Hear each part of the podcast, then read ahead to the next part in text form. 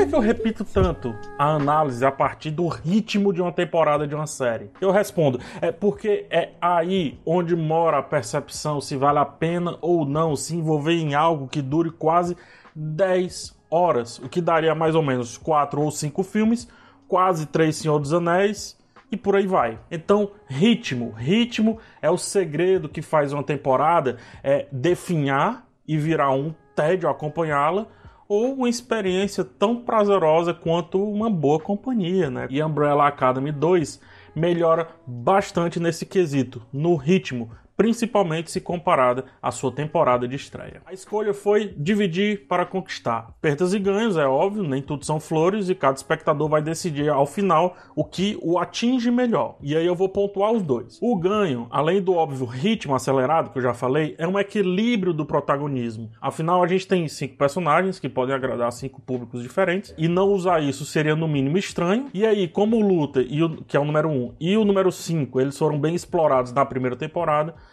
temos os dois compartilhando os conflitos ali, muito, com conflitos muito próximos, né, nessa, nessa nova jornada. Diminui a relevância dentro da história do personagem do Luther e dá um papel de liderança que o número 5 já pedia faz tempo, desde o primeiro episódio da temporada anterior. Fora eles, temos um núcleo discutindo negritude, outro discutindo o amor entre pessoas de mesmo sexo em uma sociedade diferente da nossa, e finalmente temos Klaus, sendo Klaus e às vezes bem, o que já é bom por natureza. E foi dada agora ele uma seita que nos faz discutir como é, da década de 60 até hoje as pessoas elas não perdem em nenhum momento o costume de seguir cegamente propensos messias. E já caro logo quem, vai, quem vem falar, quem lacra não lucra, né? Muita gente vai dizer isso diante das jornadas da Vânia e da Alice. Visitar a década de 60 e não falar sobre a luta por direitos iguais relacionados à cor da pele e não conversar sobre a mulher e seus desejos reprimidos é como ir ao shopping só para ver coisas e pagar um estacionamento caríssimo e não comprar nada. Mais maduro, o roteiro da série finalmente percebeu algo que os quadrinhos deixaram bem claro, assim, mas que a primeira temporada não havia captado. Nós não precisamos gostar de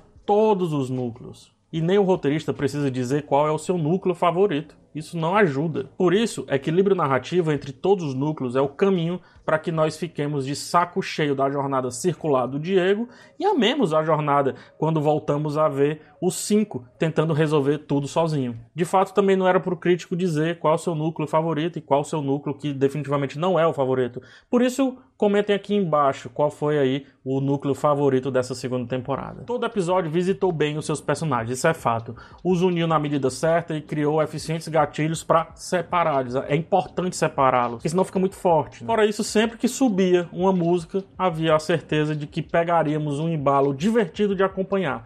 E assim fomos desde um cover excelente da Billie Eilish até Frank Sinatra, mostrando que o nonsense da série serve tanto para os jovens de cabelos pintados de cores indecifráveis, tanto quanto para marmanjos que nem cabelo mais têm.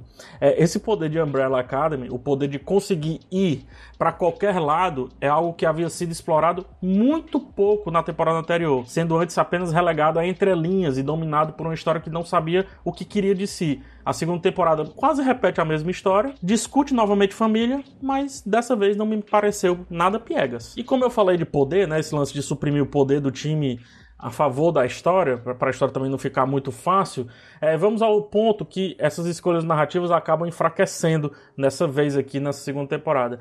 Ao colocar cada um dos irmãos literalmente como heróis de fato, a temporada se afasta daquela aquela dualidade gostosa da primeira, a qual eu, é, me fez discutir o peso do poder em um vídeo que está aqui na descrição dos na, na, descrição desse vídeo aqui, e no qual eu falei sobre, enfim, filosofei sobre o poder, Foucault e por aí vai. Do ponto de vista da Umbrella, né, a série ela posiciona os irmãos do literal lado do bem o, o, lado do bem, o lado da pureza, o lado reto, a jornada do herói de fato. E apenas flerta com a relação do poder e da corrupção ao trazer mais o pai adotivo dos jovens para dentro da história. Pena que o senhor Hargreaves, né, ele tem um pé dentro da história e outro fora, evitando o que poderia ser aí o melhor vilão, um vilão realmente impactante, afinal, o último episódio promete muito, mas pouco cumpre, fazendo com que o real clímax da série more antes do final de fato. Cabe aí pelo menos é, mais uma temporada a fim de realmente termos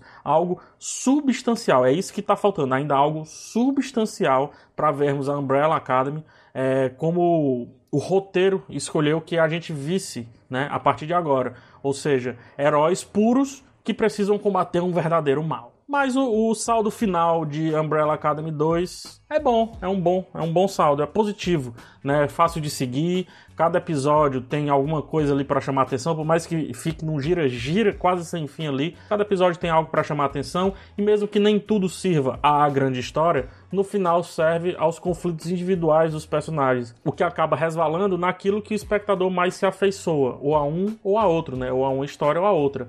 É o famoso tem história para todo mundo, é só ter paciência que o seu núcleo volta já, o seu núcleo favorito volta já na hora certa. E é isso, é. Me segue nas redes sociais, tem Instagram e Twitter aqui na descrição. Vê lá esse vídeo que eu falei sobre poder, né, e, com a Umbrella Academy. E finalmente, se tiver gostado desse vídeo aqui, dá joinha, se inscreve no canal. Nos vemos numa próxima e tchau.